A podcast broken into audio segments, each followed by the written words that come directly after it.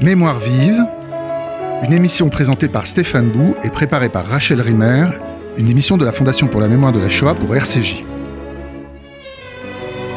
À l'origine, le destin de Bernard Nathan ressemble à bien des égards à celui des fondateurs de studios hollywoodiens. Un émigré juif d'Europe centrale qui devient l'un des organisateurs de l'industrialisation de la production du cinéma dans son pays d'adoption. Nouam Tanepsaf est né en Roumanie en 1886. Il émigre en France en, 1906. Il travaille d'abord comme chimiste chez Pathé, puis comme projectionniste. Vingt ans plus tard, il prendra la direction de Pathé, qui deviendra Pathé Natin. Entre-temps, l'émigré roumain a été nationalisé français pour fait de guerre. Son ascension dans le monde du cinéma français, où il est un artisan de sa modernisation au moment du passage au parlant, est une réussite face auquel se dressent des ennemis puissants à une époque où l'antisémitisme de l'entre-deux-guerres se déchaîne.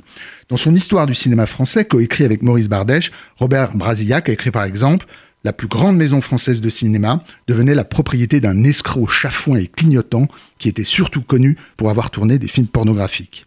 Après Stavisky, Bernard Nathan est avant-guerre le juif le plus haï de France, comme le dit Serge Klarsfeld, dans le documentaire Nathan, le fantôme de la rue Francoeur, qui sera projeté à partir du mercredi 19 juin au cinéma Le Saint-André des Arts à Paris. Nous avons le plaisir de recevoir aujourd'hui Francis Gendron, son réalisateur, et Alain Braun, son producteur, avec qui nous allons revenir sur ce personnage hors norme, encore mal connu, malgré son importance dans l'histoire du cinéma français. Euh, euh, personnage hors norme qui fut déchu de sa nationalité française par Pétain en 1942 avant d'être interné comme apatride à Drancy et déporté à Auschwitz où il meurt en novembre 1942. Alors bonjour Alain Braun et bonjour euh, Francis Gendron. Merci beaucoup d'être avec euh, nous aujourd'hui. Euh, peut-être on peut commencer par deux petites choses. D'abord expliciter le titre, le fantôme de la rue Franqueur. Je voudrais que les auditeurs comprennent ce que ça veut dire, le fantôme de la rue Franqueur. D'accord. D'abord, j'habite pas très loin. Et, mais non, c'est pas, c'est une blague. Mais surtout, le fantôme, c'est parce que il réapparaît régulièrement, si vous voulez. Alors, et la rue Francoeur, il faut le dire. C'est une rue qui se situe, disons, à Paris, et c'est là qu'il a créé le premier studio, disons, en plein Paris. Mhm.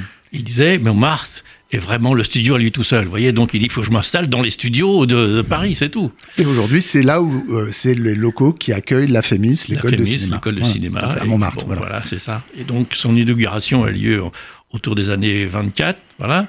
Et donc, euh, bah, tout Paris est satisfait, ça semble fonctionner très bien pour lui. Mais peu à peu, il va prendre de l'importance parce qu'il n'est pas encore Pathé Nathan, mais il est déjà euh, bah, bah, lui, c'est-à-dire Nathan, euh, Nathan Film. Et donc, automatiquement, euh, il monte dans la hiérarchie parce qu'il a, disons, une vision globale du cinéma. Voilà. Alors, je, vois que vous allez très très vite sur le début de l'ascension la, qui va être absolument fabuleuse de Bernard Nathan au sein de, de la vie du cinéma français. Mais je voudrais qu'on revienne vraiment à l'origine. Avant ça, qui c'est ce, Bernard Nathan, qui ne s'appelle pas Bernard Nathan à l'origine, mais Nouam Tanebzab, il naît en Roumanie, il arrive en France à, 20 ans, donc il s'est bien passé mmh. quelque chose. C'est l'histoire d'une émigration d'abord. Euh, les Roumains euh, subissent l'antisémitisme assez tôt dans l'histoire de l'antisémitisme. Et donc, euh, beaucoup de Roumains, dans les années 20, vont émigrer, quitter les pogroms de Roumanie et arriver. Alors, il fait partie de tous ces gens euh, qui euh, partent d'Europe centrale et qui ont un talent caché. Vous savez le nombre de cinéastes que cette immigration va donner, c'est assez extraordinaire. Tous ne vont pas venir en France. Mm.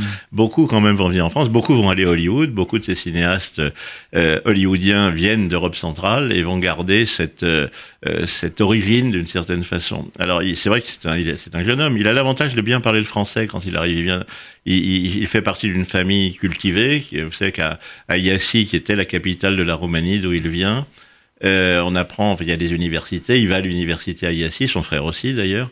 Lui fait des études de chimie et son frère fait des études de droit.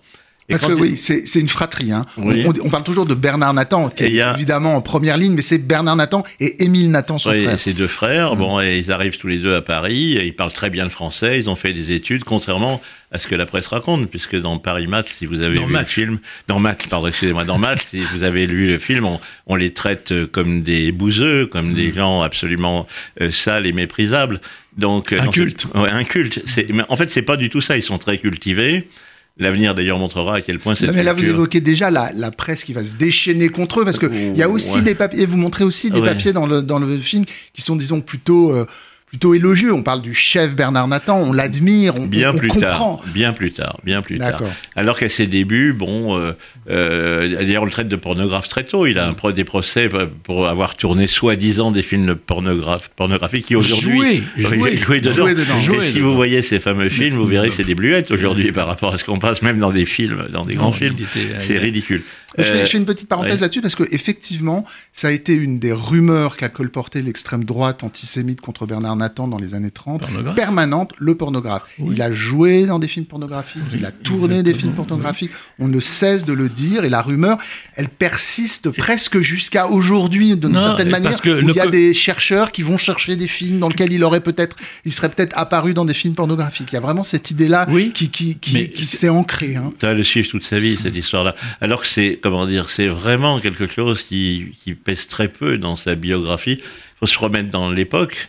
Bon, un type qui fait du cinéma, moi le premier, si peut-être que j'aurais pu faire une séquence pornographique parce que il fallait manger. Bon, mais c'est une toute petite virgule, et c'est cette virgule-là qui va servir à alimenter la Enfin, c'est une campagne. virgule qui est sujette à caution. Il a peut-être fait des films grivois où. où- Oui, mais enfin, voilà, plus de qu'on- voilà, voilà. voilà, il y a peut-être une femme voilà, qui quelque montrait chose- quelque voilà, chose, enfin, bleuettes, et encore, ça, euh, mais non, non, mais il y a ce qu'on appelle ici une espèce de McCarthyisme de la pudeur.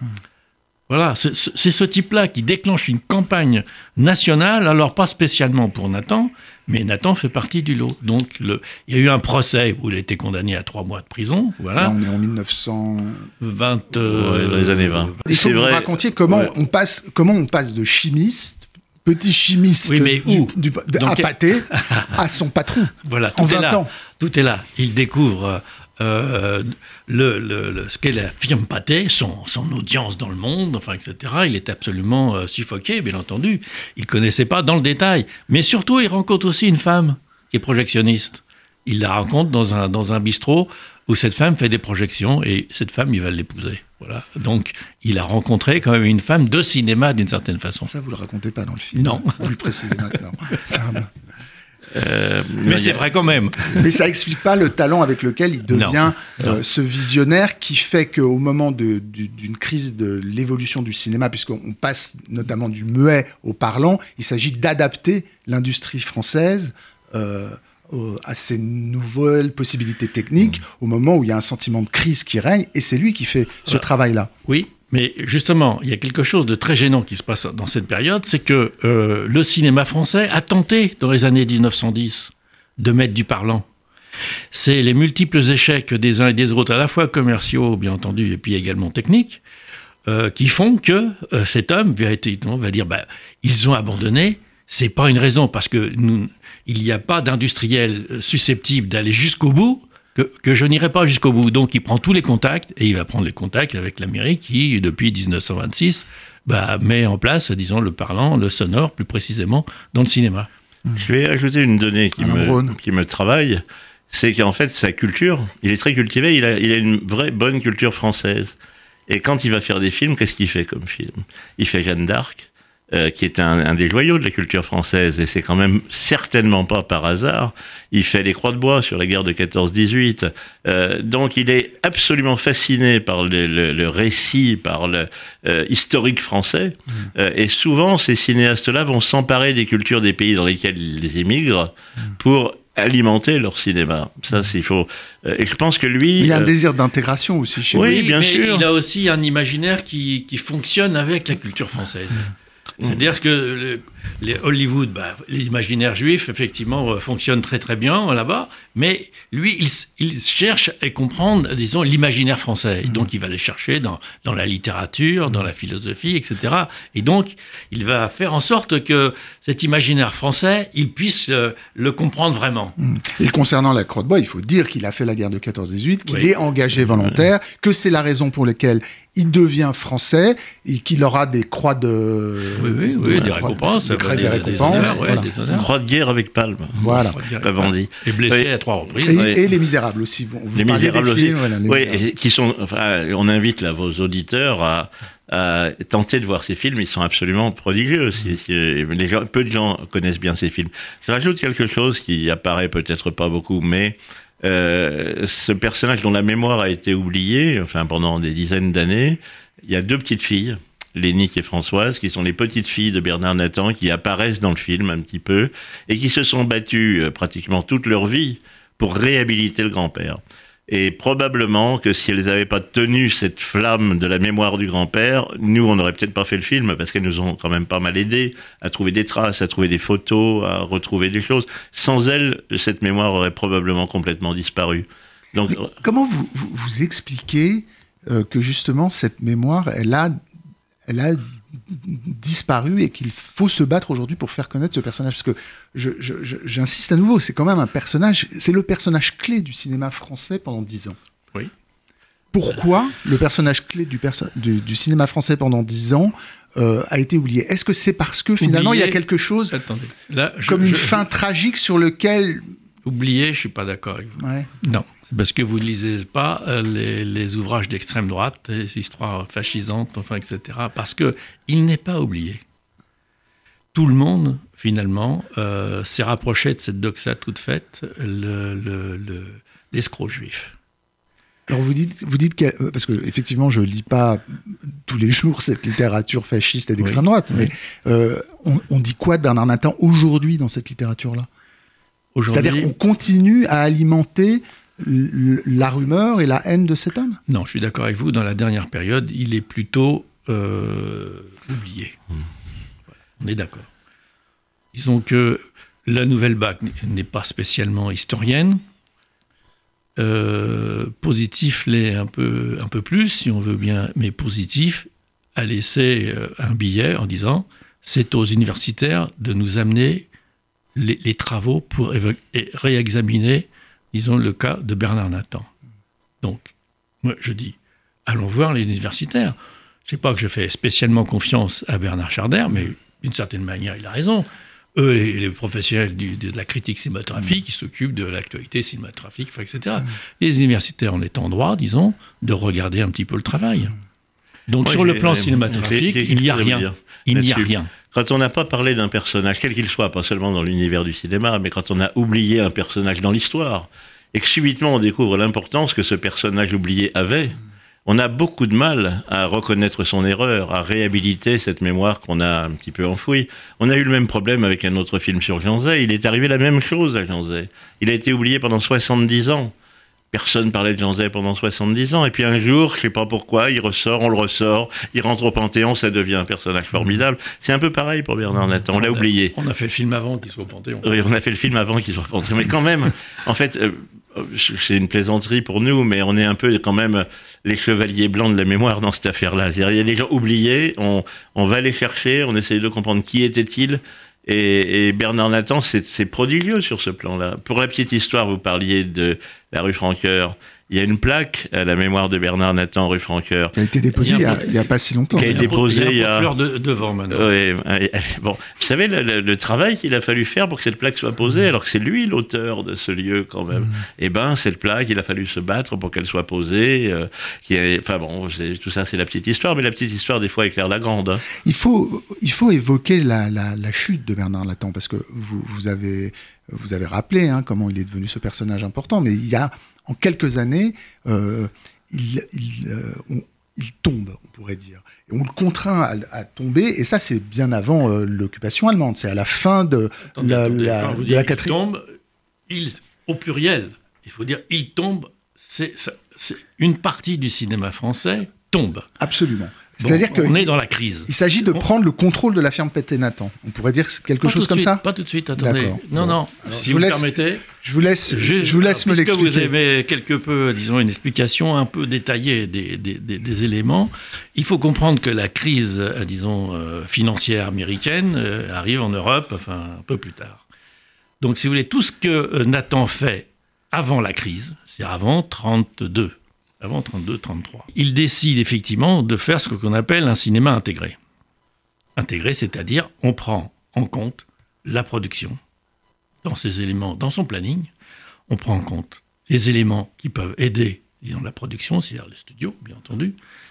Euh, entre parenthèses, il invite d'autres maisons de production à venir en coproduction avec lui. Hein. donc, euh, pas mal de choses que sont passées grâce à, à ce qu'il ouvre.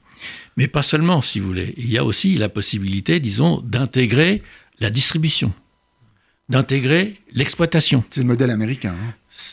Oui, c'est un modèle. Mais non, non, parce qu'une partie de Pathé avait déjà fait ce travail. Sans, sans acheter de salle, on est bien d'accord. Mais il, il produisait, pas avec son argent direct. Enfin, C'était un homme très malin en termes, disons, de financier. Mais quand il a vu euh, la- la- la- l'Amérique arriver euh, sur le marché français, là, il a perdu pied, il a, été paniqué. Je parle de, Pathé. Et sans doute avec il quelques relents antisémites. Là, je m'avance un peu parce que c'est pas vérifié chez, chez Pathé.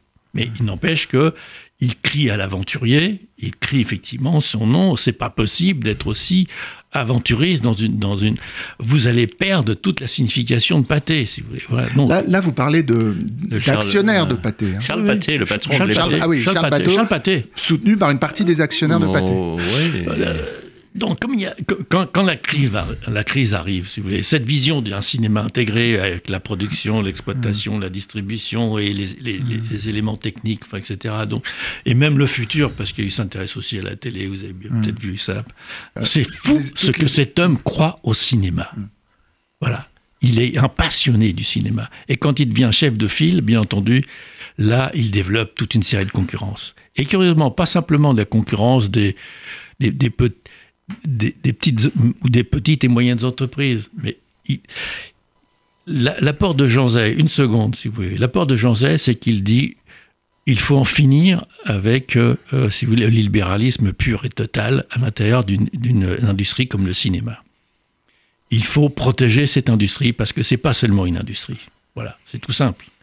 Donc, il dit il faut envisager, disons, des encouragements à la qualité. Ça, c'est dans le rapport Jean Zay. Voilà. Et De quelle année ce- ça, c'est bah, c'est 35, 35, 30 à partir de 35, il réfléchit pas mal avec plein de gens, etc. Et, et en, en mars 37, il a l'autorisa- l'autorisation du président de la République euh, de la France de, de, de déposer le projet, le rapport, disons, pour organi- réorganiser le cinéma en fonction d'un certain nombre de critères, à savoir notamment l'aide au cinéma de qualité.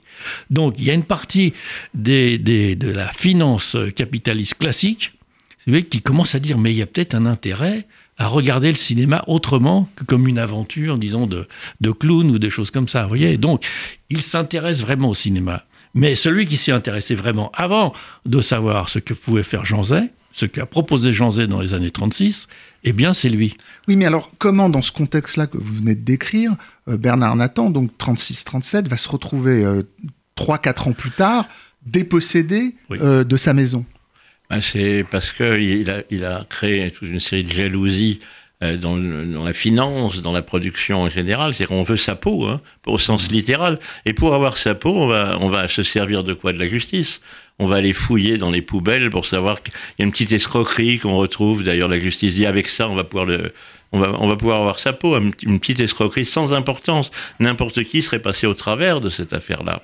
Et lui pas. Lui, on le met en tôle, et il va rester en tôle d'ailleurs, hein, jusqu'à jusqu'à ce qu'on en libère, enfin, entre guillemets. Est-ce est- est-ce que vous diriez que les groupes industriels, enfin les groupes financiers euh, qui veulent, qui s'intéressent subitement au cinéma à ce moment-là, on pourrait dire. Subitement, c'est parce qu'il y a, il y a Ouais. les- la puissance publique qui commence bien à compris. dire. Ouais. Puis il y a de Mais, l'argent. mais y a- est-ce qu'on peut dire que ces groupes, euh, disons financiers, Oui. ils s'appuient à ce moment-là sur l'antisémitisme pour prendre le contrôle de la firme Pathé ça, ça fait partie de la, tra- de la stratégie. Nous, nous En fait, sommes- pour nous sommes éliminer- persuadés de cela. Ouais. Pour éliminer Vous Bernard entendre Nathan. dans votre film sans le dire explicitement, mais Oh, c'est ce qu'on oui. voit en vérité. Oui, mais vous savez, les escrocs juifs, c'était parce qu'ils avaient réussi, hein, en général. Il fallait les dégommer d'une certaine façon.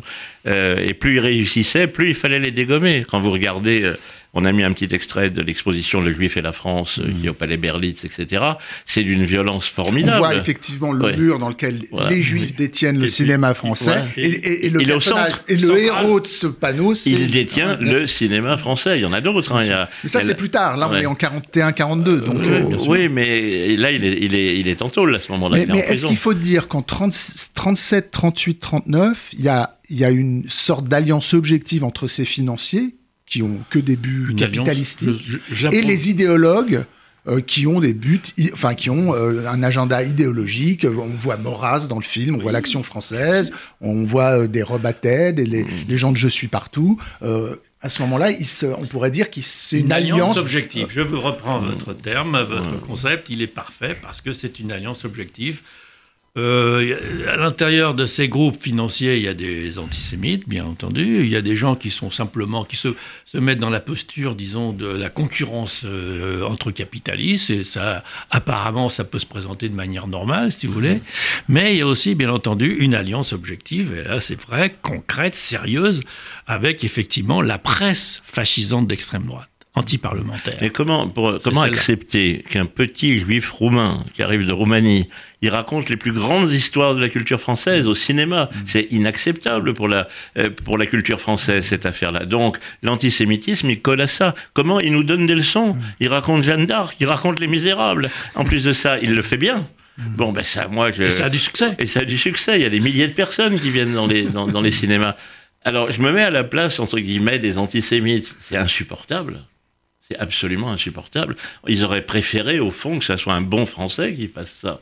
Mais c'est pas un bon Français qui fait ça, c'est un juif roumain, naturalisé français, qui a eu la croix de guerre. Il faut se remettre dans cette situation-là. Est-ce que vous pouvez euh, évoquer le procès?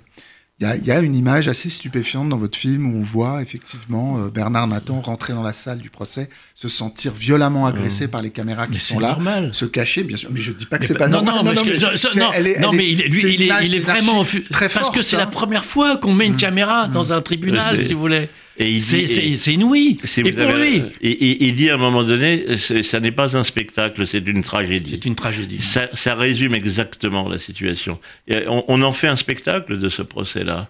Et lui, qui est un homme de spectacle, il sent bien que c'est tout sauf un spectacle. C'est vraiment une tragédie. Et, il, est, il est condamné pour... Euh, une petite escroquerie. Euh, dont on ne saura jamais exactement l'ampleur, la réalité d'ailleurs. C'est très compliqué d'essayer d'y comprendre quelque chose. Nous, on a essayé de comprendre d'où venait. Euh, il, a, il, a, couvert une opération financière qui n'était pas régulière. mais dans le cinéma, il y avait un tas de gens qui couvraient des opérations financières. oui, bien sûr. Mais il a, il a un ami avec lui qui, qui l'emmène dans, disons, dans un dans quelque chose qu'il qui, qui n'avait pas envie de faire. Bon, voilà. Et euh, euh, bien entendu, ça, ça, ça, ça, va lui rapporter, disons, euh, disons, que des ennuis, que des ennuis. Et il voulait, il voulait pas rentrer dans cette histoire. C'est dit, il y a des écrits, enfin, il n'y a pas de problème là-dessus. Mais, mais, mais c'est pas grave, on trouvera quelqu'un qui sera, disons, le, le comment on dit, le, le, le cocu de l'affaire. On appelle ça l'affaire Somogy. Bon, là, il faut que les historiens, les économistes, il faut que les historiens, les, les gens qui étudient la finance se penchent là-dessus. Aujourd'hui, euh, quelqu'un qui commettrait la même indélicatesse, euh, il irait jamais en prison. Il n'y a, qu'à regarder les procès en, ce moment d'un tas de mm. personnalités, ils vont pas en prison et ils font des choses bien pires. Non, les yeux dans les yeux, même. C'est une, oui, les yeux dans les yeux. C'est une cabale. C'est vraiment une cabale pour le mettre en prison. D'ailleurs, quand euh, la justice, les juges discutent entre eux avec le ministre, ils disent ah ben là on tient quelque chose qui va peut-être nous permettre de le mettre en prison sans trop de complications, parce qu'ils n'ont pas d'argument pour le Là, on est en 1930. Au moment où il rentre en prison, on est en 30 combien 39. 39 Et donc là, c'est parti. Voilà, c'est parti. il est en prison, il n'en ressortira plus jamais. Non. Euh, il va être déchu de sa nationalité française. il faut, insister là-dessus. faut insister là-dessus parce que nous, parce que c'est dans les mois qui viennent. Il y a l'occupation. Il y, a une raison, c'est que euh, il est dit que euh, Vichy a dit qu'il ne, ne, déporterait pas de juifs français à cette époque-là. Il y a une petite période où seuls les juifs étrangers. C'est un fond de, qui dit alors, pendant deux mois, quoi, à peine. on, alors, Vichy invente un truc formidable, c'est que les Roumains, on peut les déporter pas les Français, a priori. Donc on va, lui, on va le déchoir de sa nationalité française, on va le rendre roumain, et en tant que roumain, il pourrait être déporté. C'est vraiment quelque chose, c'est infâme. Bon, et il ne sera pas en fin de compte déporté en tant que roumain, parce qu'il va rester en prison un certain temps, et il sera déporté euh, comme des milliers d'autres personnes euh, dans le convoi. Je cherche le numéro du convoi 17, euh, c'est ça, je crois. Enfin, il, faut, il, part en, il, part en, novembre 42. oui, donc. Mm. Et alors pour la petite, même si le mur n'est plus visible, le mur des noms n'est plus visible, il y a son nom, il y a le nom des, tazen, des Tannensaft sur le mur. Mm. On l'a mis dans le film. Alors pendant un certain temps, on peut plus voir le mur, mais mm. rappelons-le. Dernière chose, comme vous allez devoir conclure, euh, on ne peut pas s'en aller d'ici sans remercier la Fondation pour la mémoire de la Shoah qui nous a quand même donné un sacré coup de main, même si c'est des petits coups de main. Mais quand on fait ce genre de film, les petits coups de main sont très très importants. Écoutez, on en est ravis et on, espère que les auditeurs euh, iront, iront voir ce film à l'occasion de cette projection, euh, qui, cette série de projections. 14, 14, 14 projections qui démarre le 19 juin. Voilà. Cinéma Saint-André-des-Arts tous les jours à 13h. Eh ben, écoutez, je vous remercie beaucoup Alain Braun et Francis Gendron, donc le producteur et le réalisateur euh, passionné euh, de la vie de Bernard Nathan, pour, et qui effectivement redonne un coup de projecteur à, cet homme euh, assez, assez étonnant. C'était Mémoire vive, deux adresses pour nous réécouter, radio-rcj.info et mémoire vive au pluriel.net, ainsi que sur l'application RCJ.